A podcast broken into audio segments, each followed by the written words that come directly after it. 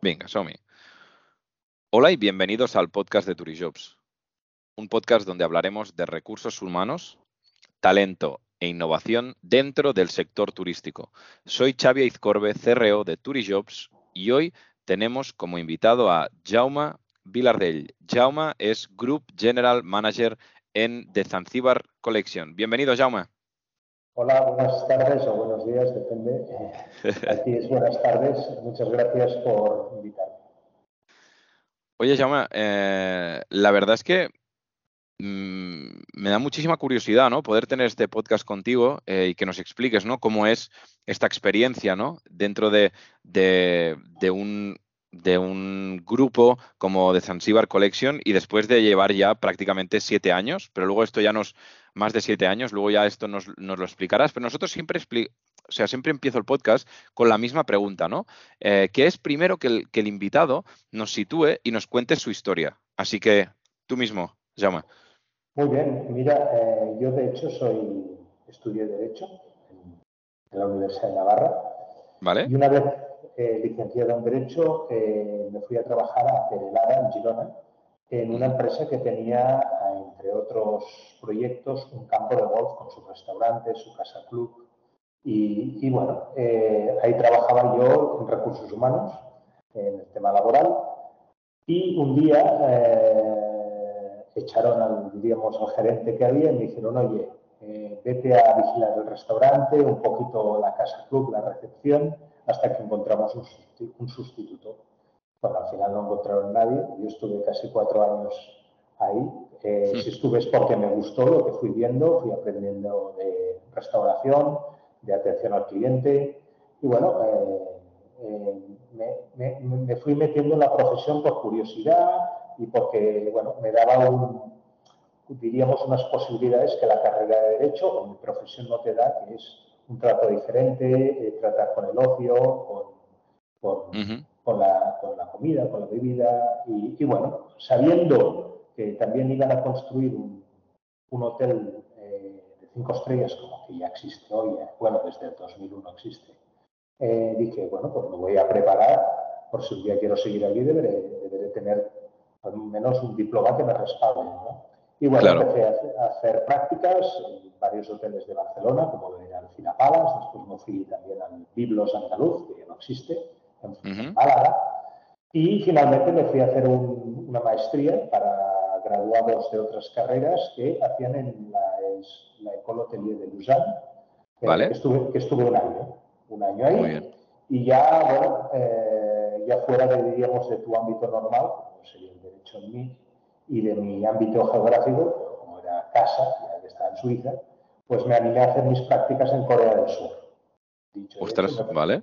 Me fui a Corea del Sur, estuve siete meses ahí, eh, llevando eh, en un hotel muy bonito, de lujo, en Busan, en la segunda, en la segunda ciudad del país, otros 14 coordinando los eventos que se hacían en los 14 eh, puntos de venta de restauración de ese, de ese hotel. ¿no?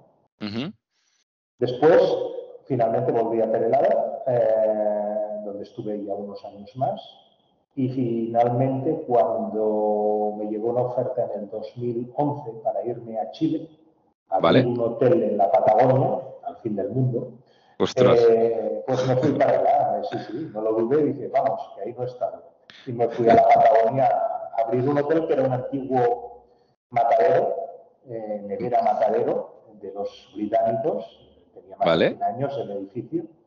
Y bueno, querían hacer un hotel muy bonito, de lujo, de hecho lo han hecho, se llama The Singular, se puede ver en internet, es una pasada de hotel. Pero la verdad es que vivir en la Patagonia eh, es muy duro por el tema del clima, sobre todo porque estás en medio de ningún sitio. Pero, pero bueno, los paisajes, el proyecto lo compensaban todo hasta que mi contrato, que era el contrato de abrir y poner en marcha ese hotel, terminó y, y me despedí.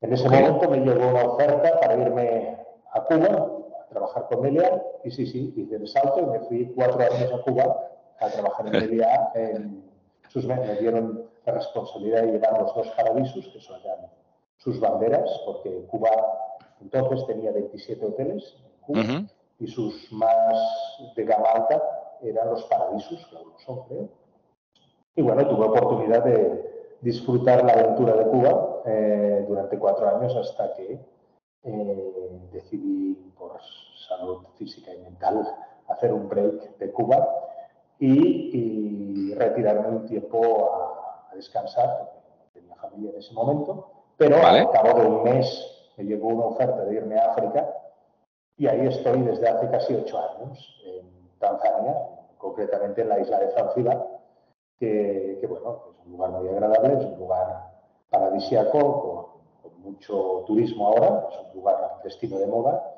y llevando cuatro hoteles, todos diferentes el uno del otro, pero dentro de la gama alta de lujo, que, es, el, que es el producto de, de Zanzibar Collection. Espectacular, la verdad que una carrera internacional en Barcelona. Bueno, en Barcelona estuviste, bueno, en Barcelona, en Peralada estuviste 13 años, ¿no? Aproximadamente, 12, 13 años, pero luego ya ha sido mm, estar por todo el mundo eh, y una experiencia internacional bestial, que es lo que muchas veces hablamos, ¿no? De lo que da este, este sector y que es muy importante. Claro, para mí sí que me gustaría, después de, este repaso que has hecho, es eh, que lo has mencionado, ¿eh? Decías, ostras, yo creo que o sea, el derecho no me iba a dar estas oportunidades, ¿no? De tener este contacto con, el F&B, con, con, muchísimas otras cosas.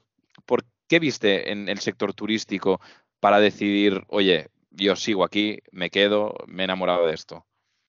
Bueno, vi, aparte de, la posibilidad de conocer todo el mundo, porque la verdad es que es como ser doctor, ¿no? Eh, la restauración no tiene secretos, eh, tiene sus peculiaridades, depende de a otro, pero al final es servir habitaciones y comida de la mejor manera posible y con todo, con todo el arte que puedas. ¿no? Te da esa posibilidad de viajar, de ser internacional, de abrir tu mente, de no ponerte fronteras, eh, cosa que algunas profesiones como derecho, como, como gestor quizá de algún tema laboral, te, te, da unas fronteras porque fuera de ese, de, de ese sector las leyes cambian totalmente, y también la posibilidad de ejercer es diferente. Pero bueno, eh, eso, me, abrí, me abría el mundo, me abría también unas puertas a una profesión que es, diría, infinita. Nunca acabas de aprenderlo todo porque tocas mil cosas, desde los detergentes de, de la llama de, de, la gobernanta hasta los productos cosméticos del spa, pasando por la enfermedad de la hierba del jardín, a, los, los, tipos de ginebra, eh, de naranjas que vas a usar para el desayuno, mil, mil, mil, temas. Y ya no me meto en el tema administrativo de recursos humanos, de marketing, porque ahí todavía hay mucho más. Claro. Es, ilimitada la carrera y eso, si tienes curiosidad y tienes ganas de, de, progresar, nunca se te hace corta ni aburrida. Eso es lo que da este, esta carrera o este sector. Estoy de acuerdo. Además, mencionabas justo em, las distintas aperturas, ¿no? Eh, la apertura de, la Patagonia, de este hotel tan chulo que justo ahora, mientras hablábamos, lo estaba, lo estaba buscando también. Espectacular, antiguo matadero. Em, claro, después de todos estos años, eh, seguro que tienes miles de experiencias que nos puedas eh, compartir. ¿Alguna especialmente que se te haya quedado grabada que, quieras, que quieras contarnos? Bueno, eh, la verdad es que realmente cada día tratamos con muchos clientes diferentes. Eh, tantos años habré tratado con miles de clientes. Además, también los hoteles que he llevado no han sido muy grandes en tamaño, excepto en Cuba, de 600 habitaciones. pero las plantillas han sido muy importantes. Aquí tenemos 123 habitaciones entre los cuatro hoteles, 650 clientes internos, diríamos trabajadores, y además de los clientes que cada día, no cada día, pero con una media de 3-4 días van rotando ¿no? por los hoteles. Por tanto, anécdotas miles que te permiten realmente, te da la oportunidad de conocerte a ti, cómo reaccionar ante las diferentes personalidades, diferentes mentalidades según el país, según la persona y, y situaciones, ¿no? Eh, si vamos a anécdotas, anécdotas, pues mira, ahora me viene una precisamente en la Patagonia, como he dicho, un lugar muy frío, sobre todo en julio y agosto, que bajan a 25 o 30 grados bajo cero. Me acuerdo un día que llegué y, no, y no había nadie trabajando en la cocina. no, no, había nadie, ¿dónde está la gente? ¿no? Y me di cuenta que se había estropeado el sistema central de calefacción, ya lo sabía que estaba estropeado, se notaba, y por tanto los cocineros estaban trabajando dentro de la cámara fría, que estaba solamente a 16 bajo cero en vez de los 25 que había bajo cero en la cocina. Por tanto, estaban encerrados ahí trabajando cómodamente a 16 bajo cero. Es una, anécdota de esas como tantas otras, ¿no? Pero, pero bueno, siempre me acordaré de que la solución era pasar eh, mucho frío en lugar de muchísimo frío. Ostras, aquí, claro, llevas ya muchísimos años, ¿no? Liderando, liderando hoteles y proyectos eh, muy chulos, casi todos pues de, gran lujo. Em, ¿Cómo crees, desde tu punto de vista, después de todos estos años, que debería ser un buen líder dentro de la dirección ¿no? de, un grupo hotelero o de, o de un hotel? Bueno, yo pienso que el director o el jefe del proyecto, diríamos, tiene que tener la capacidad de caminar mucho y de ser curioso. Esas son dos cosas fundamentales. Caminar porque has de estar por todas partes. Has de meter la nariz en todas partes. No dar nada por sentado hasta que no lo toques.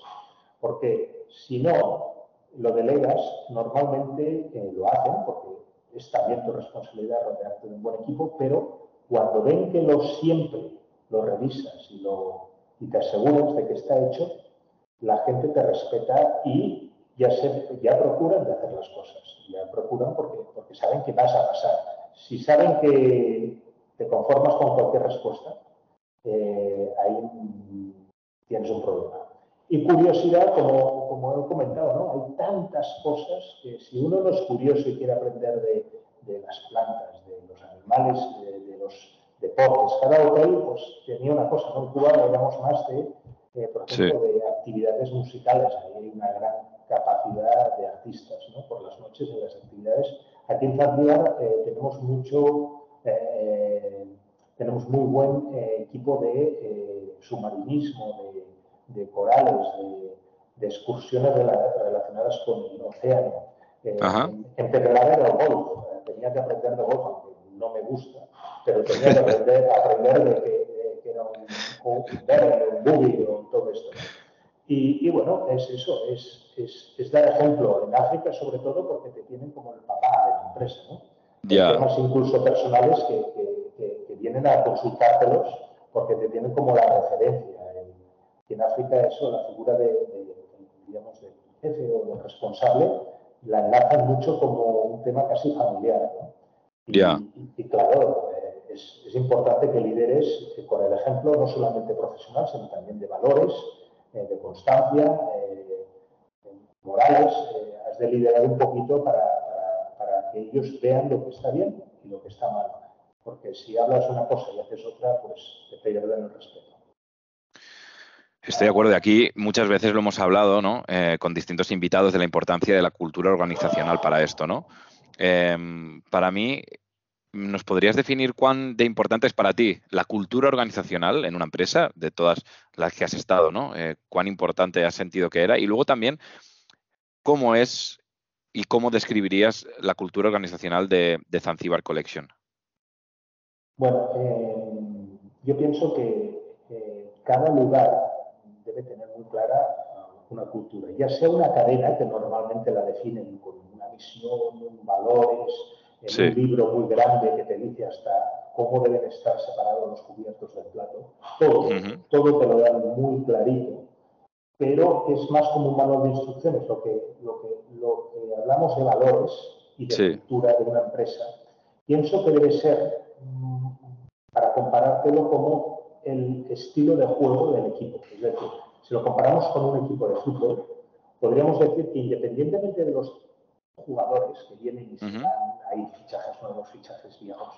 Eh, eh, siempre hay una cultura, un, sistema de juego que funciona. Si tú eres capaz de definir ese sistema de juego, esa manera de trabajar eh, muy clara, impregnada por la cultura del esfuerzo, de la atención al detalle, de la satisfacción del cliente, todo eso, a la larga, nosotros nos vamos, otros vienen, nadie es imprescindible pero si se respeta esa, esa cultura, esos valores de la empresa, la empresa, el hotel o el restaurante o el negocio de venta de pipas siempre funcionará, porque está por encima de la persona eh, al darle esa cultura, ¿no? cultura organizacional que, estamos hablando. Ajá. Y luego, dentro de Zanzibar Collection, ¿cómo la describirías esa cultura? Bueno, eh, nosotros tenemos una cultura basada en tres pilares, podríamos decir. Uno es el primero, es el de sostenibilidad. Hoy en día cualquier eh, tipo de negocio tiene que mirar mucho la sostenibilidad respecto al medio ambiente, que no haya plásticos, minimizar el impacto ambiental, sobre todo en, en digamos, entornos tan sensibles como es una isla, ¿no? en medio del océano, como, o, donde estamos. Eso es muy importante. El segundo diríamos que es la cultura local. Sobre todo la gente que va hasta ahí, hasta África, hasta África, no viene a estar solamente en una playa, eh, porque para eso se puede ir a Formentera, a Fuerteventura o a Cancún. Es lo mismo, es arena y agua. Pero si quieres ver algo diferente, la cultura swahili, la cultura africana, la música, la gastronomía, eh, la, manera de, cómo se porta la gente aquí, de su mentalidad, eh, es importante, pues eso, que realmente que vengas. Y eso nosotros te lo, te lo ofrecemos en el sentido de que hacemos actividades de clases de swahili. Tenemos la música por la noche eh, tradicional. Tenemos demostraciones de cocinar también de la zona. Usamos básicamente productos locales. Qué guay es para que, para que cuando te vayas puedas decir, estuve en Zanzíbar, no estuve en otro lugar cualquiera. A ver, hay gente que no quiere saber nada, que no tumbarse, y pues todo el respeto, ¿no? Ya. En eso no hay ningún problema. Y finalmente, el último punto que es muy importante es, mm, sobre todo en África, es que la empresa está, esté, mm, tenga una responsabilidad social. Nosotros ¿Vale? es porque somos el sponsor o nos encargamos de de mantener la clínica y la escuela de niños del pueblo, porque la mayoría de nuestros trabajadores vienen de ahí. Y si no vas, no recibes. Está clarísimo. No solo un es mucho más. y, bueno, eso es lo, nuestra cultura, los tres pilares, la, eh, la, sostenibilidad, el, el, respecto cultural y el, el apoyo social a la comunidad. Esas tres son fundamentales. Es brutal, además, eh, yo creo que va muy en línea con, los distintos desafíos ¿no? que vamos viendo mm, nosotros de, o sea, o desde Turijobs, más desde el punto de vista de la selección, captación y fidelización del talento, tanto en España como en Portugal, pues son nuestros mercados y es lo que conocemos muy bien, ¿no? Porque al final tenemos a muchísimos eh, colaboradores con los que trabajamos e intentamos, pues, entender muy bien, ¿no? Nuestro mercado. Pero claro, tú estás en Zanzíbar. A mí me gustaría que, nos pudieses transmitir, ¿no? ¿Cuál crees que será el mayor desafío para el sector turístico desde tu punto de vista, estando en, en Zanzíbar? Em, bueno, yo te puedo decir que al venir cada seis meses a casa, diríamos, a Cataluña, ¿no? donde vivo, y claro, aprovechar para visitar amigos, familiares, y sales, sales bastante a, cenar, a tomar algo, ves los cambios cada seis meses, claro, no es lo mismo que verlo poco a poco cada día, no te vas dando cuenta, pero lo ves, ¿no? En el sector. Ves que cada vez hay menos profesionales, eh, cualquiera sirve, eh, cualquiera te puede traer un café a la mesa o servirte una copa de vino. ¿Y por qué?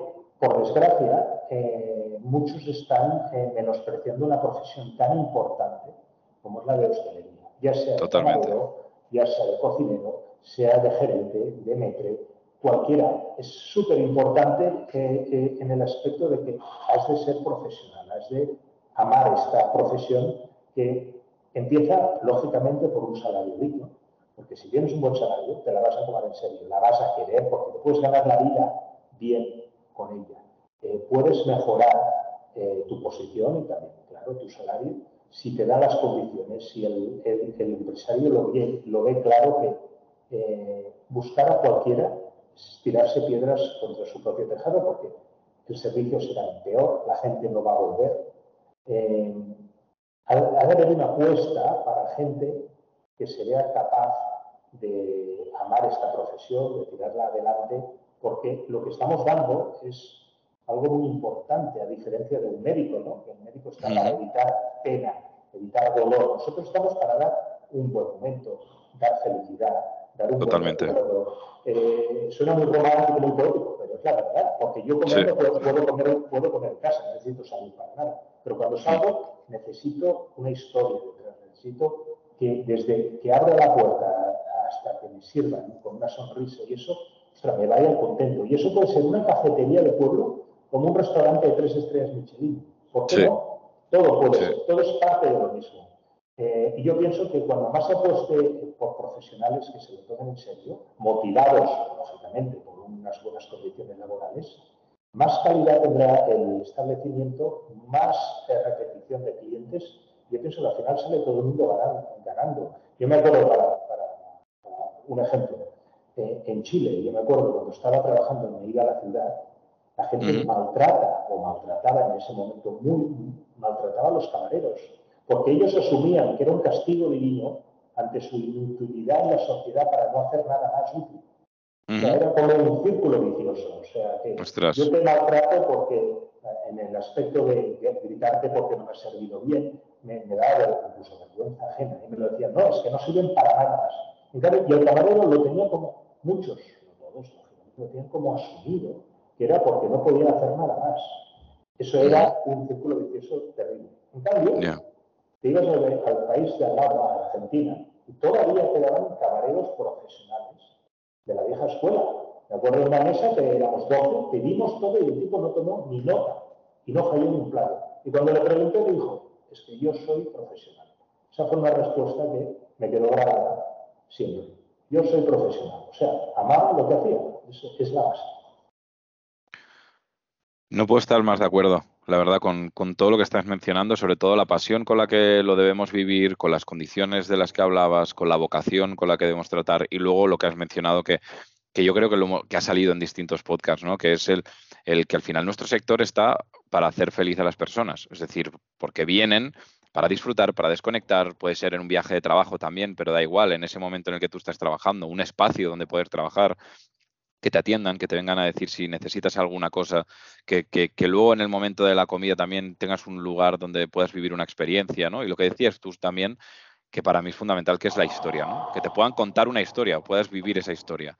O sea que me parece, me parece brutal y además para mí eh, me interesa muchísimo que nos puedas mencionar, ¿no? También desde ese punto de vista, ¿no? Como, como general manager y estando eh, en un lugar tan apartado como, como, como es Zanzíbar de España, ¿Qué consejo le darías a un estudiante de turismo en este momento?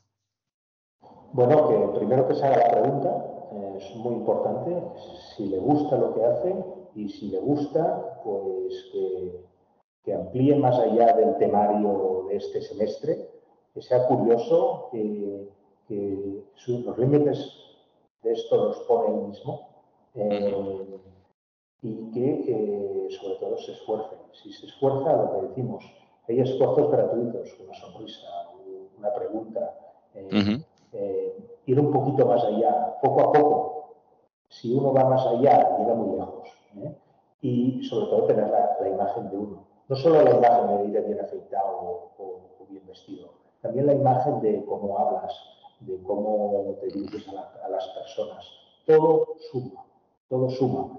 Y hemos de tener en cuenta eso, ¿no? de que, de que mm, el, mundo es muy amplio. Hoy en día se tarda de Zanzíbar a Barcelona un día entero de viaje en avión. Mm, Pero si coges el coche y te vas a trabajar a Galicia, tardarás también un día de coche. Hoy en día las fronteras han, desaparecido. O sea, esta profesión eh, borra las fronteras, te abre todo el mundo. Pero, es verdad. Pero la verdad es que si no tienes pasión, no quieres hacer las cosas bien, mejor que te quedes en tu casa. Pero si tienes ganas de hacer, de estudiar, de mejorar, de vinos, de, de, tratamientos de bienestar, te, da mil posibilidades esta profesión de, hacerlo, de, hacerlo bien, de ser feliz, que es lo importante, ¿no? De hacer algo que te haga feliz. Eso es muy importante. No podría estar más de acuerdo. Eh, la verdad es que justo has mencionado también ahora al final algo que para mí es principal también, que es, eh, oye, todos esos candidatos que se hagan esa pregunta, ¿no? Que se hagan esa pregunta y luego lo que has mencionado, que es borrar las fronteras. Como esta profesión al final es una profesión global, que nos tenemos que estar preparados para esa movilidad, ¿no? Que hablamos siempre y para coger oportunidades en cualquier parte del mundo. O sea que, Jaume, me ha parecido súper interesante. Muchísimas gracias por esta media hora que nos has dedicado. Un placer, ¿no? Ha sido, ha sido un, bueno, un rato agradable, eh, con, toda la modestia del mundo, por, supuesto. Eh, y bueno, si, si, algún día puedo aportar algo más eh, desde aquí, perfecto, será un placer. Y bueno, animo a todos los que, quieran estudiar turismo o los que estén ya dentro de la profesión, porque la verdad es que es una profesión muy, muy, muy bonita. Muchísimas gracias, Jaume. Y a los que nos estáis escuchando, no olvidéis suscribiros al podcast de Turishops, el primer podcast de recursos humanos del sector turístico en España, y compártelo si te ha gustado. Muchísimas gracias. Nos vemos la semana que viene y recuerda, people make the difference.